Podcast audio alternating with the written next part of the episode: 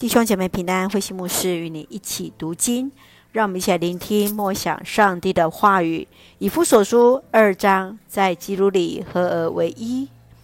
在以弗所书二章，保罗提醒信徒们，他们在过去随从世上的邪风恶俗，以及各种敌对上帝的邪灵，如今因着上帝的怜悯、爱、恩典。而得享复活的盼望与新生命，得救并非依靠个人的行为，而是凭借着信心。得救的人是新造的人，应该要有善行的表现。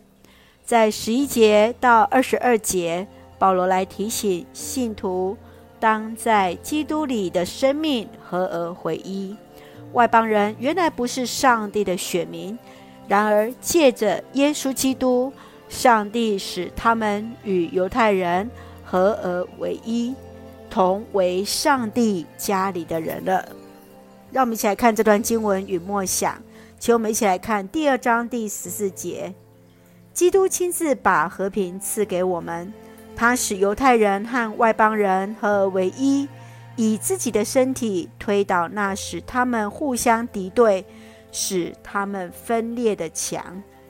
犹太人认为，人遵守摩西律法，行割礼，与上帝立约，就可以得救。割礼是立约得救的记号，却成了非犹太人的阻碍。保罗直言，人无法透过自己所做的来完成上帝要我们所做的一切。基督以自己的身体推倒那道使人分裂的墙，将和平赐给人，得以与上帝重新和好。基督的十字架使人合而为一，成为信仰、生命连结的团契。亲爱的弟兄姐妹，你的身边有哪些信仰上分裂的墙？你会如何去打破它呢？你认为在教会里的合而为一是指着什么？愿主来恩待我们，靠着上帝的恩典，而非自己的行为，使我们彼此在主里合而为一。